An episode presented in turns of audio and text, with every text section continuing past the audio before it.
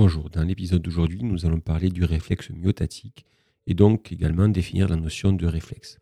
Alors, qu'est-ce que le réflexe myotatique? Eh bien, le réflexe myotatique, c'est un phénomène qui consiste à voir un muscle se contracter suite à son propre étirement. Alors, un exemple, eh bien, nous avons le réflexe achilléen où on va taper sur le tendon d'Achille pour euh, voir la réaction du mollet, ou le réflexe où on va taper sur le tendon rotulien pour euh, tester la qualité du fonctionnement du système nerveux.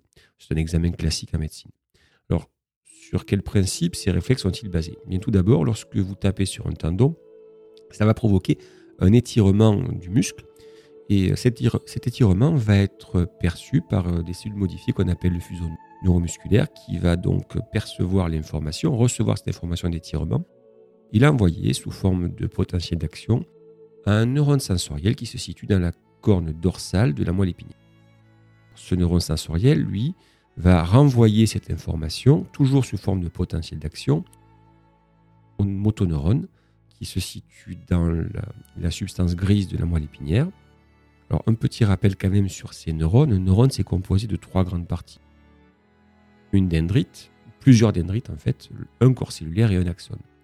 La dendrite, c'est la zone qui va recevoir des informations. Le corps cellulaire, c'est le, corps de la cellule, c'est là où on va trouver le noyau. C'est également dans cette zone où les informations vont être intégrées, on verra plus tard comment ça fonctionne. Et enfin, l'axone, c'est celui qui va transmettre ou pas l'information. Ce, motoneurone va envoyer une information par l'intermédiaire de son axone jusqu'à plusieurs fibres musculaires, et ces fibres musculaires vont se contracter en réaction à l'étirement du muscle suite au premier impact. Alors, voilà à peu près comment se déroule ce fameux réflexe myotatique.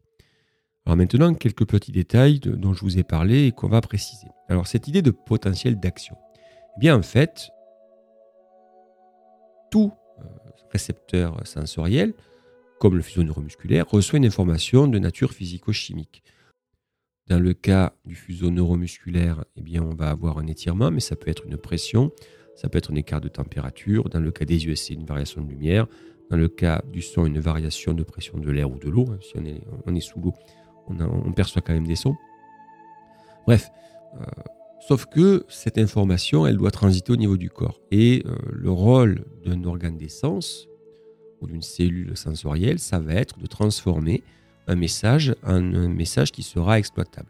Donc là, en l'occurrence, ce message est de nature électrique. Alors, qu'est-ce qui se passe? Bien, en fait, la membrane des cellules nerveuses est naturellement dépolarisée aux alentours de moins 70 millivolts. Et sous certaines actions, eh bien, cette polarisation va s'inverser, provoquant ce qu'on appelle un potentiel d'action qui va se diffuser de part en part pour aller transmettre l'information. Alors, plus on va avoir une dépolarisation importante, plus on va avoir des potentiels d'action fréquents. Le potentiel d'action, il a toujours la même amplitude, mais par contre, sa fréquence va augmenter.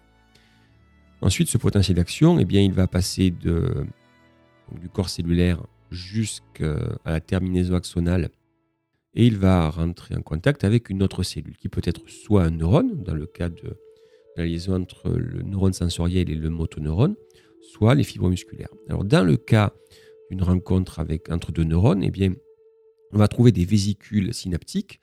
pourquoi synaptiques? Parce qu'elles sont euh, près de la synapse. Et qu'est-ce que la synapse? Eh bien, c'est l'espace qui sépare deux cellules nerveuses ou une cellule nerveuse et une cellule musculaire.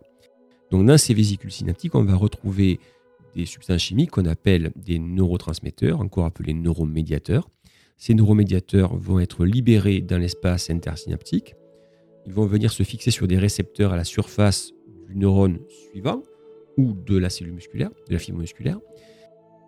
En se fixant sur euh, sur, euh, ces récepteurs, ils vont provoquer l'ouverture de canaux, canaux euh, qui vont faire entrer ou sortir des ions.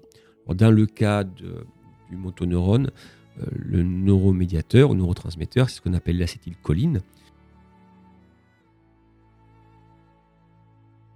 Donc comme vous voyez, on passe un signal électrique à un signal chimique, le neuromédiateur, une modification du potentiel de membrane liée à l'entrée d'ions, qui va provoquer encore une fois un départ de signal électrique. Dans le cas de la liaison entre le motoneurone et la cellule musculaire, là c'est un petit peu différent. En fait, ce, neuromédiateur qui est aussi l'acétylcholine, eh bien, il va se fixer à des récepteurs, récepteurs qui vont provoquer une entrée d'ion sodium, là aussi, qui va provoquer une variation du potentiel de membrane très localisée. Et lorsque ceci va se produire, eh bien, on a dans la cellule musculaire des réservoirs à calcium qu'on appelle le réticulum sarcoplasmique qui vont ouvrir des canaux, ils vont faire sortir le calcium. C'est ce calcium qui va provoquer la contraction musculaire. Alors pour l'instant, ce que je vous ai présenté, c'est quelque chose d'assez linéaire. Il y a un signal qui envoie une information qui provoque la contraction. C'est vraiment le cas typique de la boucle réflexe, c'est-à-dire que c'est quelque chose d'automatique qui reste au niveau de la moelle épinière euh, et qui n'est pas contrôlé par le système nerveux central. Il faut quand même savoir que ce motoneurone dont je vous parle, c'est vraiment l'acteur, c'est vraiment ce qui va provoquer la contraction. Donc il agit dans le cadre de la boucle réflexe, mais nous verrons plus tard qui peut également être, euh, modulé par, euh, par d'autres informations, qu'on appelle des afférences, euh, qui proviennent du système nerveux central et qui vont lui, dire au contraire soit de, ne pas provoquer la contraction, soit de la provoquer. Alors il y a un autre impact également, pas forcément lié au système nerveux central. Il faut savoir que quand vos muscles se contractent, ils agissent souvent de manière antagoniste. C'est-à-dire que vous avez un muscle qui se contracte pendant l'autre se relâche cas typique, le biceps et le triceps. Eh bien forcément, si le réflexe vise à contracter le biceps et que le triceps se contracte en même temps, c'est pas terrible. Donc, euh, il faut savoir que lorsque on a ce réflexe myotatique, en même temps que l'information est envoyée au motoneurone du biceps, par exemple, se contracter, eh bien, une information similaire mais opposée va être envoyée au triceps. C'est-à-dire qu'en fait, on va stimuler à ce moment-là ce qu'on appelle un interneurone. C'est un neurone qui, lui, va recevoir une information qui va lui indiquer passe l'information. Sauf que là, l'information qu'il va libérer, ça va être une information de relâchement. C'est-à-dire fait, c'est le neurotransmetteur qu'il va utiliser, euh, qui est le GABA, va provoquer non pas une entrée de sodium sur les, motoneurones qui contrôlent le triceps, mais une entrée de chlore. Et ce chlore va euh, au contraire augmenter la différence de potentiel et donc euh, rendre la contraction du triceps plus compliquée. Donc comme vous voyez, euh, ces motoneurones, ils intègrent beaucoup de choses et même s'ils agissent au niveau du réflexe, sont eux les acteurs de la réalisation des mouvements et ils vont obéir à des tas d'informations. On verra comment ces informations arrivent encore une fois dans un épisode suivant. Donc en résumé, si je parle du réflexe myotatique, un étirement du muscle, il faut savoir que le coup que l'on donne ne sert qu'à étirer le muscle, est perçu au niveau du fuseau neuromusculaire. L'information arrive au niveau d'un neurone sensoriel qui est situé dans la corde dorsale de la moelle épinière. Ce neurone sensoriel, lui, va renvoyer une information par son axone sous forme de potentiel d'action jusqu'au motoneurone qui est situé dans la substance grise de la moelle épinière. Alors pourquoi substance grise d'ailleurs? Parce que c'est là où on va retrouver la plupart des corps cellulaires. Contrairement à la substance blanche où on trouvera surtout des fibres nerveuses. Et ce, motoneurone, lui, va envoyer l'information au, même muscle qui a, qui a été étiré, de lui dire ben, contracte-toi. Euh, tout simplement en provoquant une entrée de libération pardon, de calcium euh, au niveau du réticulum sarcoplasmique.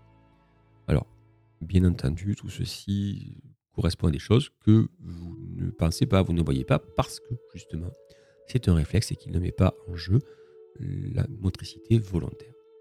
Dans un prochain épisode, nous verrons comment la motricité volontaire, c'est-à-dire le mouvement que l'on va choisir, est contrôlé par le système nerveux central.